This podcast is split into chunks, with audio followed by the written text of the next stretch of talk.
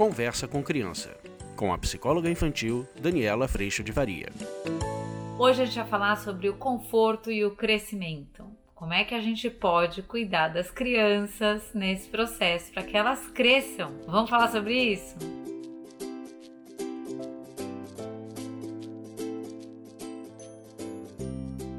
Oi, gente, vocês sabem o que eu andei pensando? Que o conforto e muitas vezes na superproteção dos dias de hoje, será que a gente não está atrapalhando esse processo de crescimento das crianças? A gente vem de uma cultura muito, muito, muito forte na ideia de que a dor, o desconforto, os sentimentos desconfortáveis, a sensação de angústia no corpo precisam ser resolvidos, tirados, distraídos, eliminados. Quando na verdade eu venho trabalhando isso muito lá no curso online e acredito que aqui nos vídeos também, esse processo de desconforto nos traz uma informação muito preciosa a respeito da nossa caminhada. Mas a gente pode lidar com isso de duas formas, como eu já venho falando para vocês. Ou eu entendo que a gente está em um constante processo de aprendizado e no momento presente eu olho para o que passou, recolho as informações bacanas e desconfortáveis para que eu possa fazer de um jeito diferente ou aprimorado na próxima oportunidade, ou eu vou para a exigência de tudo que eu já devia ser, de tudo que eu já devia ter sido, de tudo que meu filho já tinha que ser, de tudo que eu já devia ter ensinado para ele que fosse,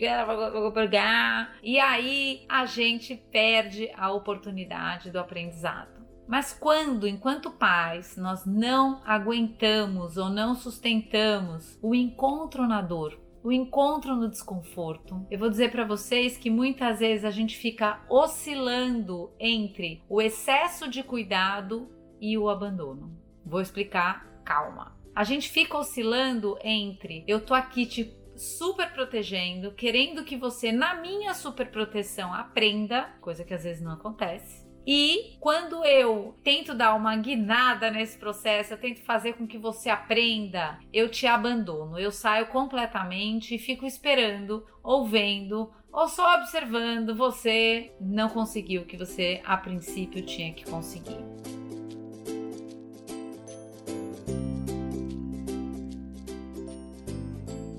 Existe um espaço do meio que ele é muito importante que a gente construa, que é o relacionamento com o processo do aprendizado e a nossa conscientização de que este processo ele é uma lapidação no nosso comportamento, na nossa moral, na nossa entrega ao mundo, no nosso melhor possível, na nossa imperfeição. E quando a gente vai tendo noção desse processo, você começa inclusive a agradecer as oportunidades que a gente vai tendo ao longo da vida desse aprimoramento. A gente chega até a agradecer o desconforto. Eu tenho uma experiência hoje muito diferente com o desconforto que antes ele tinha que ser vencido e eu tinha que dar conta de tudo e eu tinha que conseguir tudo e eu não conseguia, ou se conseguia, conseguia a um custo muito alto, normalmente a mim mesma, a minha saúde, minhas relações e assim por diante. Hoje, no desconforto, toda vez que ele chega, ele vem, às vezes sorrateiramente, às vezes vem de repente, às vezes ele vem pingando, pingando, pingando, pingando até uma hora que o desconforto fica grande. Eu tenho hoje total clareza de que ele traz uma necessidade que não está sendo atendida, ou um processo de desconsideração comigo, ou ou com o outro. Ele me traz, às vezes, a minha prepotência, a minha arrogância, a minha tentativa de catar a vida na mão. Ele me traz uma informação muito preciosa. E a hora que a gente começa a entender o nosso desconforto dessa forma como pais, vai ficando mais fácil ou mais possível eu realmente acolher e encontrar com meu filho, a minha filha, o meu marido, quem quer que seja,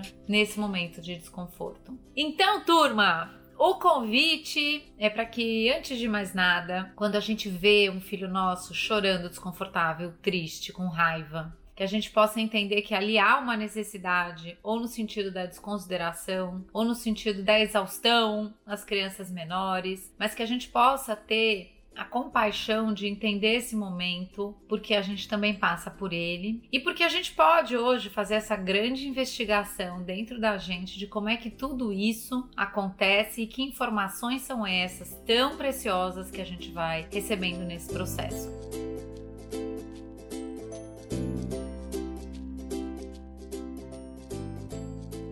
A gente tenha outra possibilidade para realmente ser margem do rio para os nossos filhos e ao mesmo tempo acolher e ajudá-los a aprender nesse momento desconfortável, trazendo sempre a responsabilidade do que cabe a ele. Esse é o convite que eu estou trazendo para você. E lá no curso online que eu sempre falo e vou continuar falando porque sou uma apaixonada em tudo que a gente tem vivido lá e você está muito convidado. A gente tem aprofundado e sustentado esse lugar e a percepção tanto da superproteção quanto do abandono, mas principalmente desenvolvido ferramentas e autoobservação para que a gente consiga caminhar pelo caminho do meio, onde eu me considero, eu te considero e eu sou, na verdade, essa sustentação para o teu crescimento enquanto criança.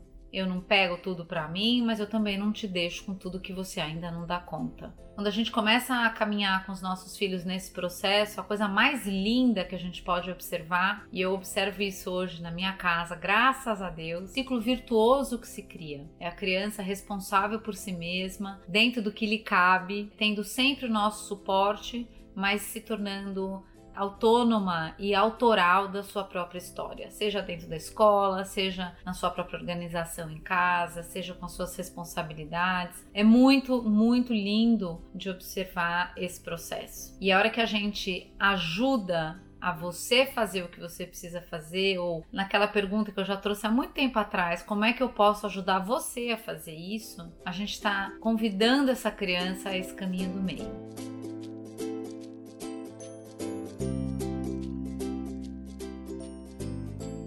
Eu agradeço muito a Deus por essa paz e por essa eterna sustentação no meu coração e agradeço demais a tua presença aqui. E se você quiser aprofundar isso, como eu disse, vem para o curso online, o link está aqui embaixo, será um prazer caminharmos juntos. Um beijo, a gente se vê, tchau!